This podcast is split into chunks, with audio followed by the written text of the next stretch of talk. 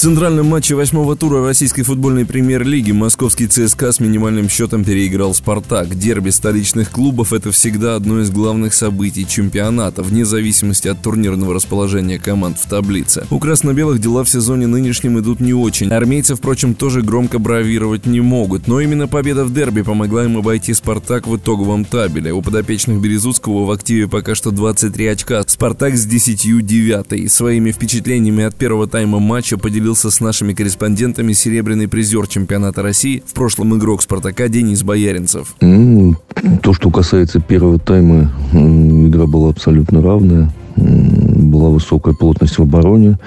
Видно было, что команды играли осторожно, не хотели э, раскрываться. То есть атаки были такие достаточно э, малоголевые. Э, моментов практически не было, не считая дальних там попыток дальними ударами спартаковцев. Э, ну, для Кенфеева они были не очень сложные. Э, поэтому первый тайм такой получился достаточно скучный.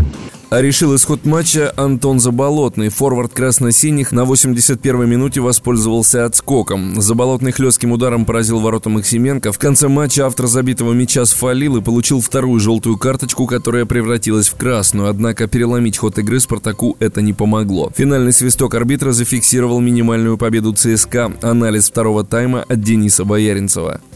Второй тайм начался, э, конечно, со стопроцентного момента который не реализовал Понса. Вот, в целом игра так немножко подраскрылась.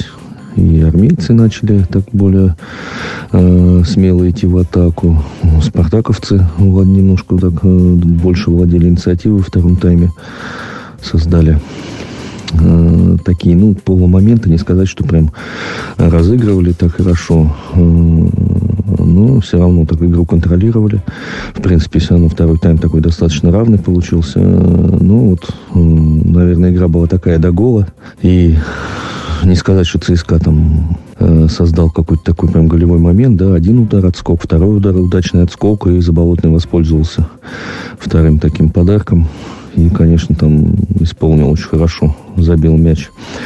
Ну, стоит отметить, что Спартак пошел вперед, был очень хороший момент у Промоса, как он там не попал по мячу. Даже удивительно его оставили абсолютно одного в створе ворот.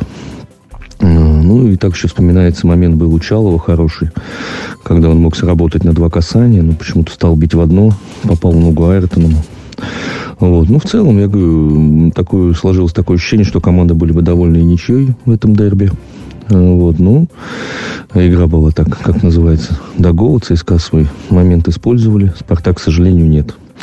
Поэтому счет на табло, да, ЦСКА победила. Ну, в целом мяч, матч, конечно, такой откровенно говоря, тянул на ничью. Напомню, в чемпионате лидирует питерский «Зенит». В активе подопечных Сергея Симака 20 очков. Второе и третье место делят между собой московский «Динамо» и «Локомотив». Очередной тур РПЛ стартует 25 сентября. В нашем эфире был серебряный призер чемпионата России. В прошлом игрок московского «Спартака» Денис Бояринцев. Мы говорили о дерби восьмого тура, в котором ЦСКА переиграл «Спартак» 1-0.